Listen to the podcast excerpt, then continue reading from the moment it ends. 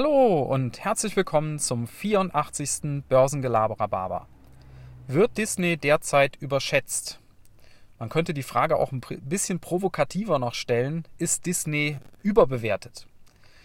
Ja, der Hintergrund für die heutige Episode sind aktuelle Meldungen, nach denen die Entlassungen, die dort geplant sind bei Disney, noch höher ausfallen werden als bereits bekannt. Disney hat ja schon ähm, vor einiger Zeit äh, bekannt gegeben, dass es, dass es eine große Entlassungswelle geben wird. Und da waren bisher von 28.000 Stellen die Rede, die abgebaut werden sollen. Jetzt ist man schon bei 32.000. Und das entspricht eben fast 15 Prozent der Gesamtbelegschaft. Ja, das müsst ihr euch mal vorstellen. Jeder Achte kann nach Hause gehen. Also das ist schon echt eine Hausnummer. Und die meisten äh, Jobs werden natürlich im Bereich Freizeitparks wegfallen. Und das ist natürlich für einen Konzern, der mit guter Laune und Entertainment groß geworden ist und, und dessen Geschäftsmodell das ist, ist das, sind das keine guten Nachrichten.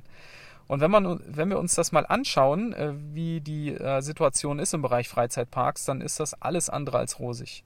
Also Disneyland Paris ist bis mindestens Februar zu. Disneyland Kalifornien seit März geschlossen. Wann das Ding wieder aufmacht, ist nicht klar. Und Disneyland Florida ist nur mit ein Drittel der Kapazität am Laufen aufgrund der hohen Corona-Beschränkungen. Also da weiß man schon, wo der Wind weht. Und wenn ich mir jetzt überlege, das Management hat bekannt gegeben, diese Entlassungen sollen in der ersten Jahreshälfte 21 stattfinden. Dann frage ich mich doch, womit, mit welchem Szenario rechnen die eigentlich? Also, ähm, wenn ich damit rechne, dass so zumindest in der zweiten Jahreshälfte des nächsten Jahres sich die Situation doch wieder entspannen wird und normalisieren wird, weil wir haben ja jetzt Impfstoff und so weiter, warum muss man dann jetzt äh, so viele Leute entlassen, wenn man doch danach sie alle wieder braucht? Das macht ja keinen Sinn. Also dann muss doch das Management damit rechnen, dass man auch über das nächste Jahr hinaus noch mit größeren Einschränkungen rechnet. Und da bin ich mir echt nicht sicher, ob das der Markt schon so eingepreist hat. Ja? Dazu kommt, dass Disney bis heute in diesem Jahr äh, fast 3 Milliarden Dollar Verlust gemeldet hat. Im letzten Jahr war es um die Zeit äh, das Dreifache an Gewinn. Ja? Die Dividende ist nach wie vor ausgesetzt. Und der einzige Lichtblick, den man ja dann immer so hört, das Streaming. Ja, das Disney, das Streaming-Ding, das, das reißt jetzt alles raus.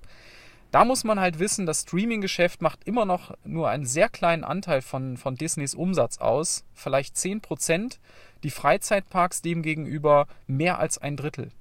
Und das Streaming-Geschäft, klar, das wächst stark. Man hat es geschafft, äh, jetzt schon 75 Millionen Abonnenten zu bekommen in, in wenigen Monaten. Dafür hat Netflix Jahre gebraucht. Aber da sind natürlich zum einen jetzt viele kostenlose Probeabos dabei wo Leute halt irgendwo einen, einen, Telefonanschluss oder einen Handyvertrag gemacht haben und haben dann halt ein Jahr Disney Plus kostenlos dazu bekommen. Und die Frage ist, ob diese Leute jetzt alle das wirklich nachbuchen.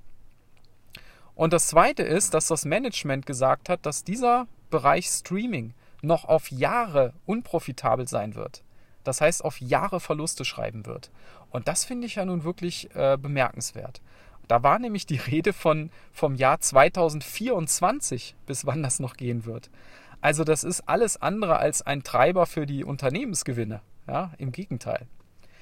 Jetzt muss man natürlich auch die andere Seite so ein bisschen betrachten. Äh, das wissen wir alle. Disney ist ein Powerhouse, was den Content angeht. Man hat Lucas Arts gekauft, Lucasfilm, äh, die Star Wars Geschichten, ähm, Indiana Jones. Das ist echt eine Bank. Daneben hat man ja vorher schon Marvel gekauft, dieses ganze Superhelden-Universum, Avengers und so weiter. Und man hat ja auch das ganz normale Brot- und Buttergeschäft mit Mickey Mouse und, und Donald Duck. Keine Frage, das ist wirklich Zeugs, das ist beliebt weltweit und das ist echt, ist ein Wert. Ja?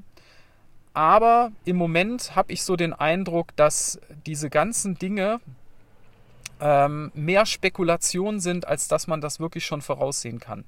Das geht alles so nach dem Motto, wenn dann, wir erinnern uns, ja, wenn Corona dann mal vorbei ist, dann geht das mal wieder richtig nach vorne in den Freizeitparks. wenn das Streaming-Geschäft sich so gut weiterentwickelt, dann kann man doch Netflix überholen. Also das klingt für mich alles mehr nach Spekulation im Moment, denn äh, einer sicheren Investition. Und wenn ich mir dann eben den Aktienkurs anschaue, der schon fast wieder auf den Hochs von vor einem Jahr ist, äh, dann frage ich mich eben wirklich, ist Disney nicht derzeit echt überschätzt? Ja.